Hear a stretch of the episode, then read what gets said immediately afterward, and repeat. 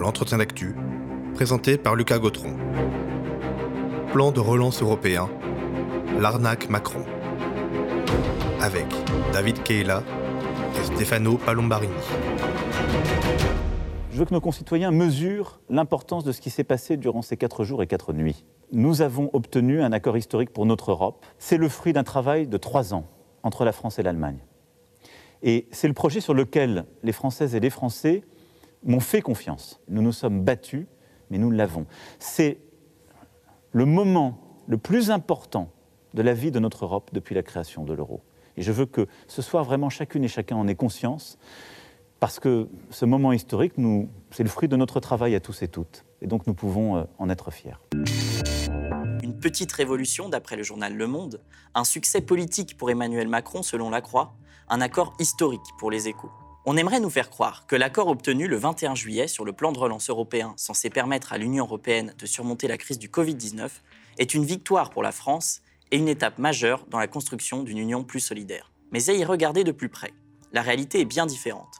Beaucoup d'incertitudes pèsent sur le financement de ce plan de relance, obtenu au prix de rabais dans les contributions de plusieurs États membres et de coupes dans les budgets fédéraux. Il faudrait plutôt voir dans cet accord un enlisement de l'Union européenne, dans une lutte interétatique où chacun chercherait à tirer son épingle du jeu, sans perspective commune d'intégration, autre qu'autour du projet néolibéral. Pour en discuter, nous avons fait appel à deux économistes, David Keila, maître de conférence à l'Université d'Angers et membre des économistes atterrés, qui a coécrit avec l'essayiste Coralie Delhomme plusieurs ouvrages sur l'Union européenne, parmi lesquels La fin de l'Union européenne ou encore 10 et une questions sur l'Union européenne. Nous avons également interrogé Stefano Palombarini, économiste et sociologue, théoricien avec Bruno Amable du concept de bloc bourgeois alors nous avons un plan de, relance européen qui euh, s'ajoute en fait au plan de relance nationaux.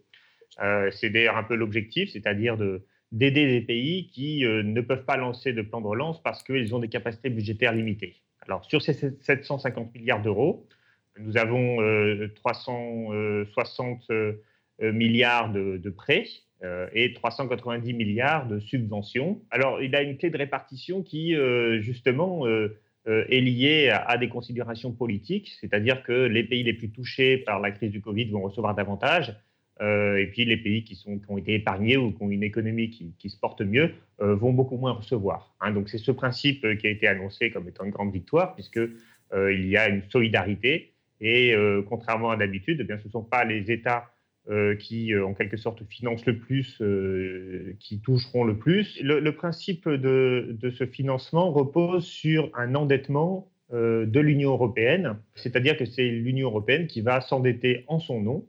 alors c'est une grande première, hein, parce que l'Union européenne n'a jamais emprunté plus que pour des raisons de trésorerie, de besoin de trésorerie. Donc là, elle va emprunter énormément d'argent, 750 milliards d'euros, c'est-à-dire cinq fois plus que son budget annuel ce qui est considérable. Alors évidemment, euh, ce, n'est possible que parce que euh, les États assurent la garantie de ces emprunts.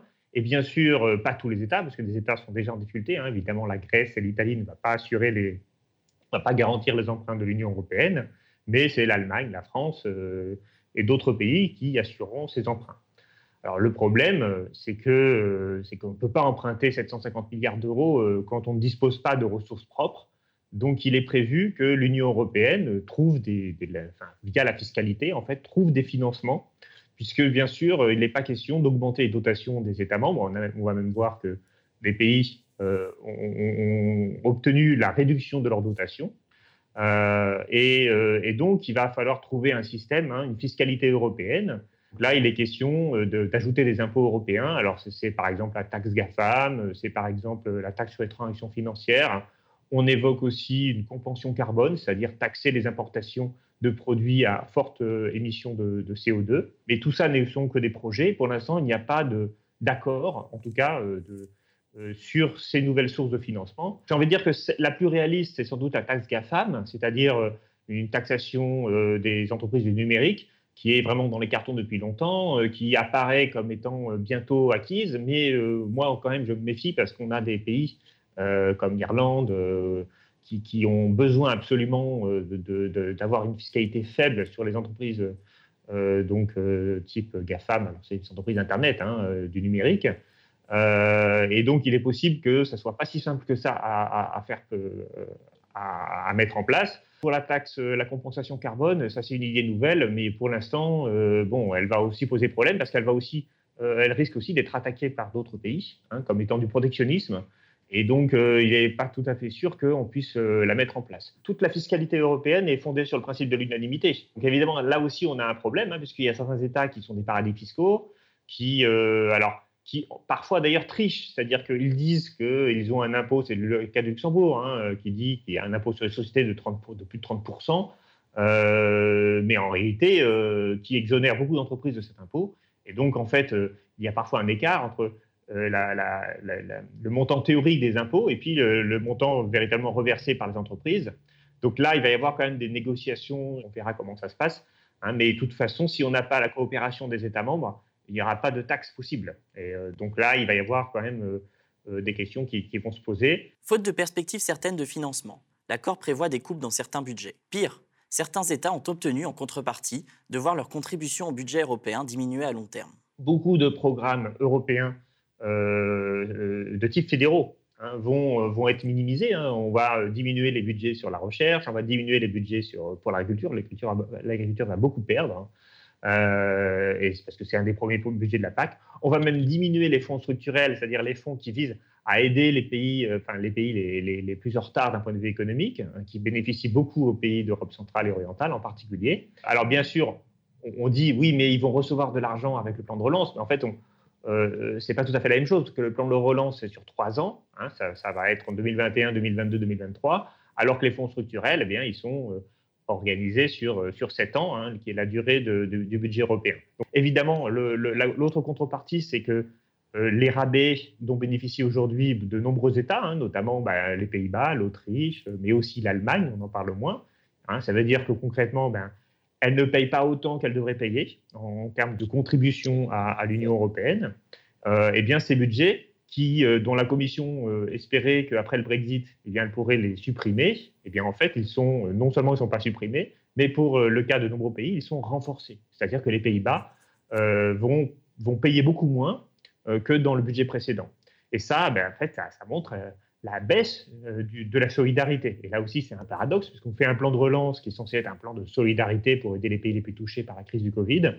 Et euh, en fin de compte, on se retrouve à ce que les dotations, euh, les contributions des pays les plus riches, en fait, soient diminuées par rapport à ce qu'elles auraient dû être. Pour David Keila, cet accord réduira par ailleurs la souveraineté des États membres, qui seront contraints de poursuivre des réformes de démantèlement des protections sociales. Il y a un, une autre contrepartie extrêmement forte, c'est que les pays qui, euh, qui bénéficieront de ces plans de relance. Je l'ai dit, ce sont des, plans de relance qui, vont être le produit des États-nations, c'est les pays qui vont organiser eux-mêmes leur relance. Mais si, euh, par ailleurs, ils ne sont pas conformes, hein, leur politique économique n'est pas conforme aux recommandations euh, de la Commission européenne et aussi du Conseil européen, eh bien, ces pays pourront ne pas bénéficier de cet argent. Donc, il va y avoir un renforcement du contrôle, hein, c'est-à-dire que la carotte eh ne sera donnée que si on montre pas de blanche, que si on accepte de, faire les réformes structurelles, c'est-à-dire les réformes néolibérales, euh, et d'équilibrer les comptes. donc, on, a ici, on, avait déjà, bien sûr, euh, le principe des sanctions et les recommandations euh, très strictes des, pays européens, mais là, maintenant, on pourra, si les pays ne se conforment pas au cadre européen actuel, on pourra ne pas leur attribuer les fonds Hein, c'est euh, en particulier ce que les Pays-Bas ont obtenu, c'est-à-dire un, contrôle non seulement de la Commission européenne, mais aussi euh, du, Conseil européen. Et euh, j'ajoute un dernier truc, c'est qu'on a aussi des atteintes à l'état de droit en Hongrie, en Pologne et éventuellement dans d'autres pays. Et il était question de subordonner ces fonds au respect de l'état de droit, c'est-à-dire quelque chose d'assez important, c'est-à-dire on parle ici de l'indépendance de la justice en Pologne et en Hongrie. Or, euh, les pays d'Europe centrale ont obtenu à ce que ces questions-là ne soient pas prises en considération dans l'octroi de fonds. C'est-à-dire que euh, on va, en, gros, pour, être, euh, pour, résumer la chose, on va faire attention au fait que les pays font bien des réformes des retraites et diminuent bien les dépenses publiques et sont bien dans les clous de la stabilité budgétaire. Mais par contre, si leur justice n'est pas indépendante, si on sacrifie les droits des minorités, tout ça ne sera pas euh, n'interdira pas de toucher des fonds européens. On a une Union européenne qui s'intéresse aux grands équilibres économiques, mais plus du tout aux droits fondamentaux. Comment en est-on arrivé à un tel accord? Pourquoi les négociations, qui se sont étendues du 17 au 21 juillet, ont-elles été si âpres? Pour David Keila, la réponse réside dans l'analyse des rapports de force qui traversent l'Union européenne. Alors, bah, l'enjeu des négociations, c'est euh, de créer un budget fédéral euh, européen. C'est une grande idée d'Emmanuel Macron. Alors, il était un peu seul, hein, la France était un peu seule à défendre cette idée, mais l'Allemagne s'y est récemment euh, raccrochée. Alors, là aussi, pour des raisons d'intérêt allemand. Qu'est-ce qui se passe aujourd'hui? C'est qu'on craint un effondrement économique qui va, de mon point de vue, sans doute arriver dans les prochains mois. Et cet effondrement économique, eh ben, qui, qui va-t-il toucher? Il va toucher en premièrement, en priorité, l'Allemagne et son industrie. Et donc, euh, l'Allemagne a besoin que des pays d'Europe du Sud continuent de lui acheter ses produits, sa production, et donc elle a besoin d'éviter l'effondrement euh, de, euh, de, ces pays. Elle a besoin aussi de, garantir la, préservation de l'euro, de la monnaie unique, parce que cette monnaie unique, eh bien, elle est indispensable là aussi pour son, son modèle d'exportation. Il faut bien comprendre que l'Allemagne exporte pour, pour 6, 7, 8, 9% de son PIB, c'est-à-dire à des excédents énormes et ces excédents, bah, ça veut dire qu'il faut que d'autres pays achètent les produits allemands. Et, donc, elle, a beaucoup de, elle craint beaucoup un effondrement économique. Donc, c'est la raison pour laquelle euh, l'Allemagne s'est rangée à l'idée d'aider les fonds, euh, les, pardon, d'aider les pays euh, d'Europe du Sud, notamment l'Espagne et l'Italie, hein, qui sont des grandes économies, mais qui ont, énormément souffert de la crise du Covid et qui sont aussi des économies fragiles, de, de manière à continuer de trouver des débouchés pour son industrie. Alors, le problème, euh, c'est que euh, euh, d'autres pays sont restés sur la ligne qui était celle de l'Allemagne auparavant, c'est-à-dire absence de solidarité financière, parce que en fait, ils n'ont pas confiance dans l'économie des pays d'Europe du Sud. Alors, il y a aussi beaucoup d'ailleurs de, forme de racisme de la part de certains pays, c'est-à-dire qu'ils pensent que si l'Italie ou l'Espagne ou la Grèce sont des économies fragiles, c'est parce que euh, ben, les, habitants de ces pays seraient euh, plus dispendieux, c'est que les gouvernements seraient moins gérés. En réalité, tout ça est totalement faux. Hein. Alors ça, c'est les travaux que, j'ai produits, c'est-à-dire qu'on a un phénomène de, concentration industrielle en Europe du Nord qui est lié au marché unique, hein. c'est-à-dire le capital productif est, plus productif et plus rentable lorsqu'il est proche des grands ports de la mer du Nord et donc, euh, lorsqu'un Italien veut investir dans une usine, eh bien, il, a plutôt intérêt à la positionner euh, en Allemagne euh, ou aux Pays-Bas ou en Autriche, hein, plutôt que de la mettre en Italie ou en Grèce ou, en Espagne. Et donc, en fait, ce phénomène de, concentration économique crée des divergences, c'est-à-dire qu'il y a des pays qui profitent du marché unique et des pays qui, perdent. Et en fait, tout ça est au cœur des dissensions politiques actuelles. C'est-à-dire qu'on a des pays qui gagnent au statu quo, et des pays qui perdent au statu quo. Et, euh, et, donc, en fait, les pays qui gagnent aujourd'hui, bah, ils ont surtout plus envie que, ils ont envie que rien ne change. Hein. Et les pays qui perdent, eux, ils ont envie que les ressources qui sont gagnées par les pays euh, qui, qui, bénéficient du marché unique soient redistribuées ensuite aux États du Sud.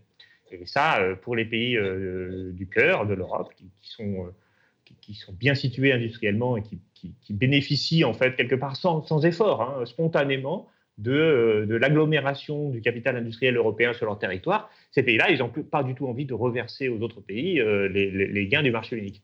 Et donc, euh, en fait, ce qu'on s'aperçoit, c'est que l'Union européenne n'est pas une entité politique suffisamment légitime pour organiser des transferts sociaux, des transferts fiscaux, j'ai envie de dire, d'un État à l'autre. Hein. contrairement à la France, qui, par exemple, quand toute la richesse s'accumule dans la région parisienne ou dans certains territoires très richement industrialisés, eh bien crée un, une forme de compensation en reversant euh, via des services publics, euh, via euh, des allocations, via d'autres moyens, des budgets d'infrastructure par exemple, aux, pays, aux, régions périphériques et aux régions les moins dynamiques économiquement. Évidemment, on, vit un peu en France sur le mythe du couple franco-allemand, hein. selon lequel ça serait la France et l'Allemagne qui auraient à elles deux créé l'Europe et, et organisé son évolution.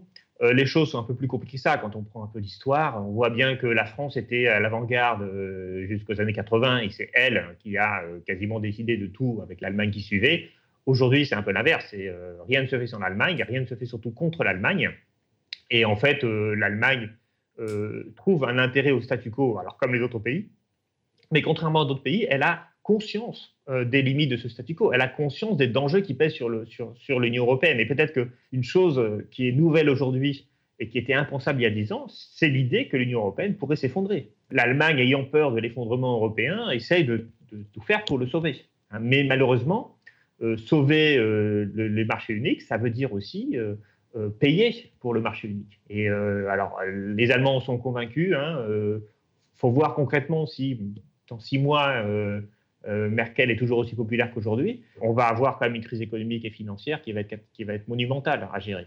C'est-à-dire que concrètement, là, pour l'instant, on est en train de répartir de l'argent euh, qu'on n'a toujours pas prélevé parce qu'on n'a toujours pas de ressources propres. On se dit 750 milliards, c'est beaucoup, mais en réalité, euh, ça correspond à un très faible pourcentage du PIB européen, et puis ça ne sera, pas, euh, sera pas suffisant pour relancer l'activité économique. Et par ailleurs, on risque de se retrouver avec des pertes énormes dans le secteur financier. Et, et là, on va, on va avoir un problème qui est que certains États sont créanciers, c'est-à-dire l'Allemagne, les Pays-Bas et autres, et d'autres États sont débiteurs. Et donc, le problème, quand on a une crise financière, c'est qu'on a des intérêts contradictoires entre les débiteurs et les créanciers. Et donc, aujourd'hui, on est en train d'essayer de sauver l'économie réelle. Et pour cela, on a tous les mêmes intérêts. C'est-à-dire que les, Allemands ont besoin que les consommateurs euh, italiens et espagnols puissent consommer. Donc, ils ont intérêt à les aider. Mais lorsque demain, on va se retrouver confronté à une crise financière où on aura des États qui risquent de faire faillite et de ne plus pouvoir rembourser, alors là, euh, les intérêts euh, des pays seront contradictoires. C'est-à-dire qu'on aura des pays qui, eux, auront intérêt à ce que les États remboursent quoi qu'il arrive, et d'autres pays auront intérêt à, faire défaut sur la dette souveraine. Et on, va, on risque de se retrouver a posteriori, hein, enfin, dans, quelques, euh, dans quelques mois, ou voire dans, quelques, dans, dans un an ou deux, dans une situation dans laquelle la Grèce était en 2015, mais cette fois-ci, ça pourrait être l'Italie ou l'Espagne, beaucoup plus que la Grèce. Et si des pays font défaut, euh, je ne crois pas que le principe de solidarité de l'Union européenne pourra résister. J'entends beaucoup d'économistes ou d'intellectuels fonder leurs espoirs sur euh, la politique de la Banque centrale. Alors, il faut, dire que parmi les, institutions fédérales puissantes, euh, la Banque centrale européenne est sans doute la plus puissante. C'est-à-dire elle, a une, totale autonomie dans sa gestion de sa politique monétaire et concrètement, hein, et il faut bien le dire, c'est elle qui a sauvé l'euro pendant la crise de l'euro des années 2011 à 2013. C'est le moment où justement on, faisait, multipliait les, plans de la dernière chance pour essayer de sauver la monnaie unique. Et donc des gens se disent bon bah il faudrait que la banque centrale continue euh, sa politique de soutien. En réalité, ce n'est pas possible. Euh, dans l'état actuel des traités, euh, la Banque centrale européenne est allée au maximum de ce qu'elle pouvait. Je ne crois pas qu'elle puisse financer des, projets d'investissement. Et d'ailleurs, elle-même le dit, il faut qu'il y ait des relances budgétaires Hein, pour que la relance monétaire puisse agir. Hein, la Banque centrale européenne, elle, a quand même, elle est quand même garant des moyens de paiement qu'est l'euro, de la survie de l'euro. Elle euh, supervise les grandes banques systémiques européennes, c'est-à-dire les, grandes, les, principales banques, pour éviter un effondrement bancaire. Elle ne peut pas tout faire. Hein. Et euh, d'ailleurs, euh, moi personnellement, je pense que c'est compliqué de demander à la Banque centrale européenne de, tout faire parce que ce n'est pas, pas une entité démocratique. Alors bien sûr se pose la question de savoir bah, si on veut que ce soit une entité démocratique, il faudrait la soumettre au pouvoir de la démocratie, c'est-à-dire euh, supprimer son indépendance et faire en sorte qu'elle soit sous le contrôle, par exemple, du Parlement européen. Encore faudrait-il que le Parlement européen soit une entité politique légitime, ce qui pour moi est déjà une grande question. Mais euh, de toute façon, personne n'est d'accord pour ça. C'est-à-dire que les Allemands refuseront absolument de faire de, la Banque centrale, de soumettre à la Banque centrale euh, au, pouvoir de, la Commission européenne ou du Parlement européen. Euh, le principe de l'indépendance de la Banque centrale, il est, dans les traités et il est au cœur euh, de, l'idéologie actuelle en, Allemagne. Et ne crois pas qu'on puisse se mettre d'accord sur la suppression de l'indépendance de la Banque centrale européenne. Mais qui tire réellement son épingle du jeu dans ce plan de relance? Pour nos deux économistes, c'est d'abord l'Europe du Sud, et en particulier l'Italie et l'Espagne, mais pas vraiment la France, qui ne devrait pas en bénéficier davantage qu'elle y contribuera. Chacun euh, a l'impression d'avoir gagné. Par exemple, les pays comme l'Espagne et l'Italie ont l'impression d'avoir gagné puisqu'ils vont bénéficier euh, de fortes sommes. Pour euh, l'Espagne, on parle de plus de 100 milliards d'euros, hein, donc ce qui n'est pas rien. Hein. ça correspond à plus de 10% de son PIB. Alors, sur trois ans, donc, pour des pays qui ont du mal à emprunter sur les marchés financiers, c'est une somme qui est assez considérable. Les Pays-Bas, bien sûr, ont gagné aussi, hein, puisque et les frugaux, gagné parce que euh, ils ont euh, baissé leur rabais et donc euh, ils vont moins contribuer au budget européen. Les pays d'Europe centrale sortent aussi assez gagnants puisque ben, on, ne les embête pas trop pour leurs atteintes à, la question des, de, l'état de droit. on ne va pas trop s'immiscer dans leurs affaires manifestement. Euh, et ils pourront bénéficier, ce sont quand même les grands bénéficiaires euh, des fonds structurels, ce sont quand même les pays euh, d'Europe centrale et orientale. Et même s'ils n'ont pas été tellement touchés par la crise du Covid, ils vont bénéficier de beaucoup d'argent, y compris du plan de relance. Donc eux, ils s'en sortent plutôt bien. Macron Macron s'en sort bien aussi, puisque Macron, euh, il a réussi à obtenir ce qu'il souhaitait, c'est-à-dire un, budget européen euh, euh, avec donc une Europe qui puisse s'endetter, ce qui était absolument impossible auparavant, et qui puisse organiser des formes une forme de solidarité.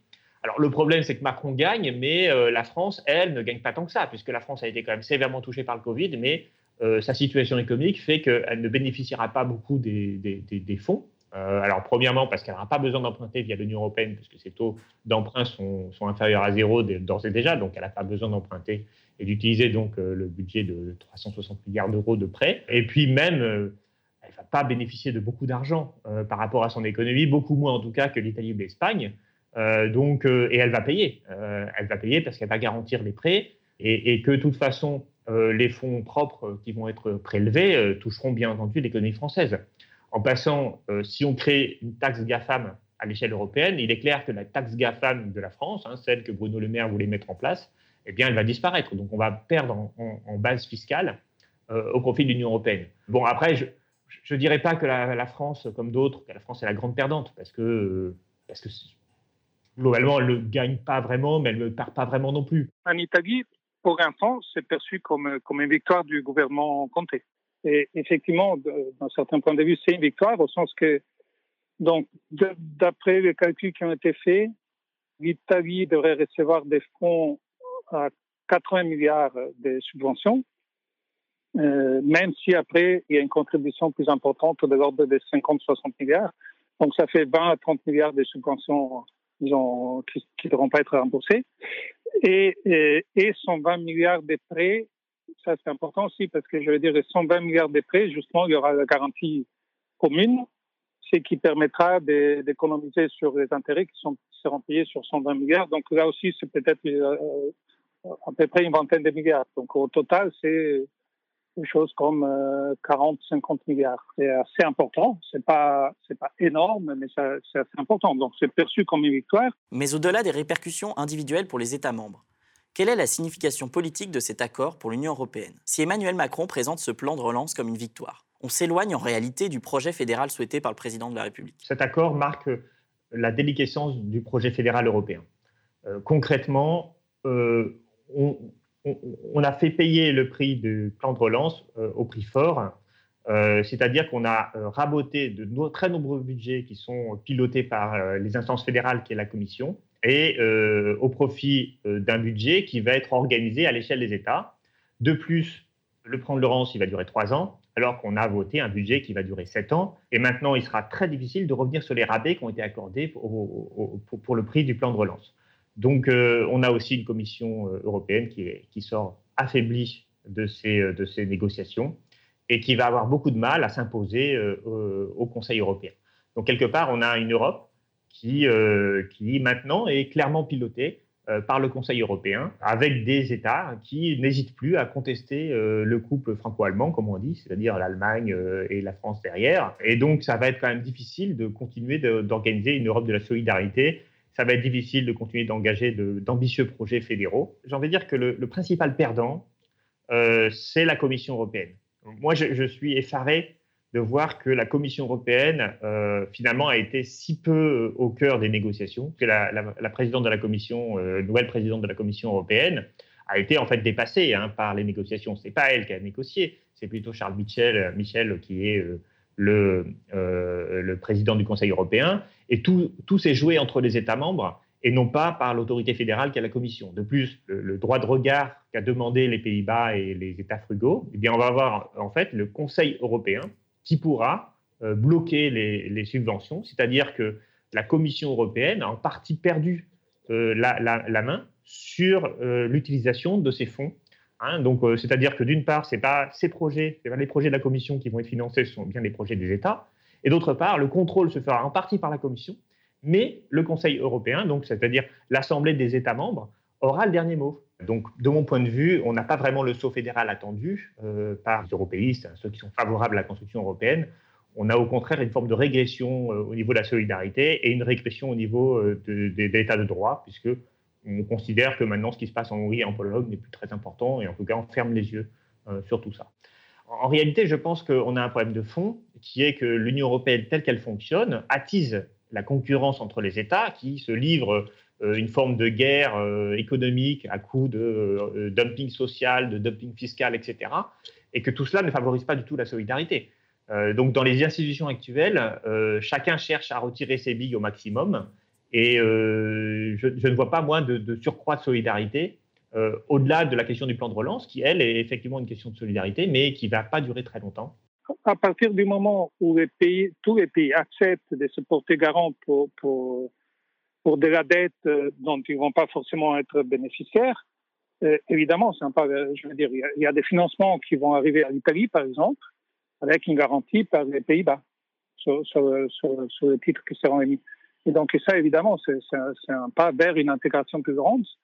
Et le problème, c'est que quand on dit intégration, on a, on a toujours les réflexes de penser plus d'intégration, ça veut dire plus de démocratie, ou plus d'intégration, ça, ça, implique plus d'Europe sociale. Alors que là, non, c'est de l'intégration qui s'est fait au détriment de, la construction sociale qu'on pourrait envisager, enfin que que beaucoup espèrent encore et que, que, que beaucoup espéraient par le passé.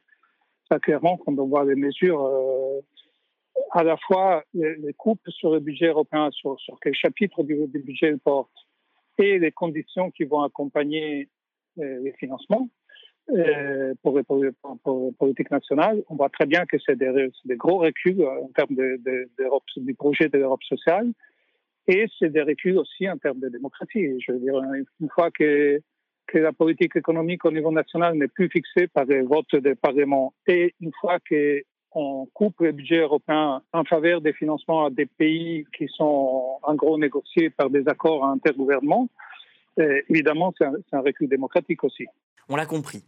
Pas plus de démocratie et pas vraiment plus de solidarité à long terme. Mais pour nos deux invités, c'est bien dans la voie néolibérale que s'enfonce l'Union européenne avec cet accord.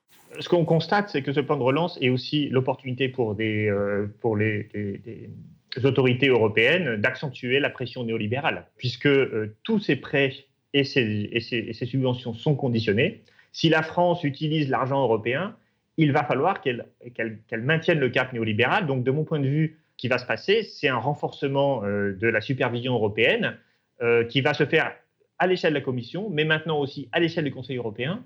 Et donc, on réduit les marges de manœuvre. D'ailleurs, c'est en fait en quelque sorte une victoire de Emmanuel Macron. Hein, mais Emmanuel Macron, il est euh, néolibéral. Il veut euh, des comptes équilibrés et des réformes structurelles en France. Et il utilise le poids européen pour appuyer ces réformes. Si un gouvernement de gauche venait apparaître en France, eh bien, il va falloir défaire tout cela, c'est-à-dire se désengager euh, et désobéir profondément à cette logique néolibérale mais euh, ça va être très compliqué lorsqu'on devra rendre des comptes euh, sur, euh, sur l'argent auquel on aura bénéficié. Ça, c'est l'histoire de l'Europe. L'Europe a toujours été utilisée par les néolibéraux pour faire avancer leurs projets sans dire que c'est eux qui les font. C'est-à-dire que la réforme des retraites, la réforme du, marché du travail, les réformes, les, baisses des déficits publics, tout cela est au cœur du projet néolibéral depuis très longtemps. Hein. Raymond Barre, il voulait faire la même chose.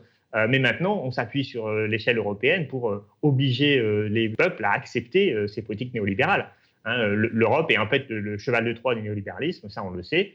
Et en fait, des, gouvernements type Macron, eh bien, ils utilisent le cadre européen pour imposer ces réformes. Cet accord, c'est un pas vers disons, le renforcement d'une sorte de bipolarisme en perspective, dans lequel l'Union européenne qui dit, ben voilà, on s'intègre, en s'intégrant, on a accès à des financements à des taux d'intérêt bas, beaucoup plus bas de ce qu'on aurait. Et donc, on a intérêt à poursuivre, même si cela contraint notre trajectoire dans une direction, disons, néolibérale. Et l'autre position qui sera euh, une position de rejet du néolibéralisme et qui s'accompagnera de façon de plus en plus de plus en plus claire avec l'idée, ben voilà, c'est pour en sortir, il faut sortir de l'Union européenne. L'impression que j'ai en termes de perspectives politiques, des conséquences de cet accord, euh, qui est contradictoire, mais que ça, ferme les perspectives possibles hein, qu'on pourrait imaginer, les autres perspectives imaginables par rapport à, ces, deux-là.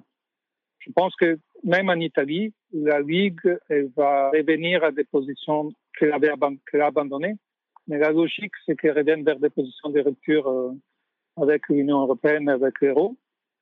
Et de l'autre côté, on a quelque chose comme euh, une deuxième vie du bloc bourgeois qui s'était affaibli beaucoup en Italie, c'était minoritaire même en Italie, et qui retrouve euh, du souffle en disant, mais vous voyez, avec la perspective qu'on vous propose, on aura quand même les moyens de réagir à la crise et on n'aurait pas ces moyens si, on n'était pas dans notre perspective. Ça redonne de l'oxygène à une perspective politique qui était sur le point de, sur le point de mourir. Je ne sais pas si vous avez vu, par exemple, les réactions de Varoufakis à cet accord qui, sont très négatives. Oui, représenterait une troisième, une troisième voie, disons, par rapport à la rupture et par rapport à l'Europe néolibérale telle qu'elle s'est construite depuis des années.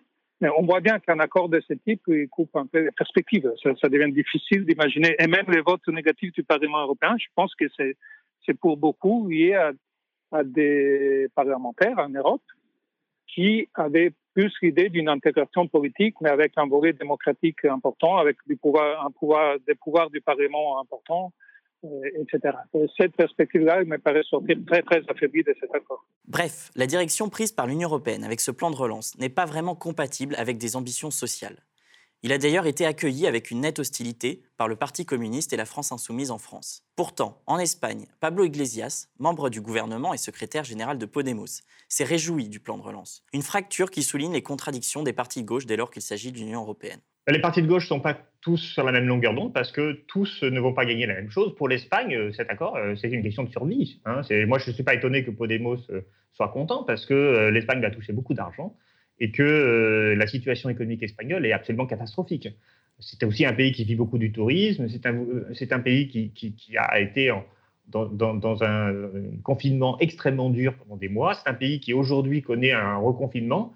Euh, donc s'il si, ne touche pas d'argent européen, euh, ça va être très très compliqué. Du point de vue des, des partis français, euh, bah, en fait, euh, finalement, on n'a pas tellement à gagner à ce plan, et au contraire, la France va plutôt être du côté des contributeurs que des bénéficiaires. Mais alors, vous voyez, euh, ça, veut dire quelque part que la question de l'intérêt national domine la question idéologique.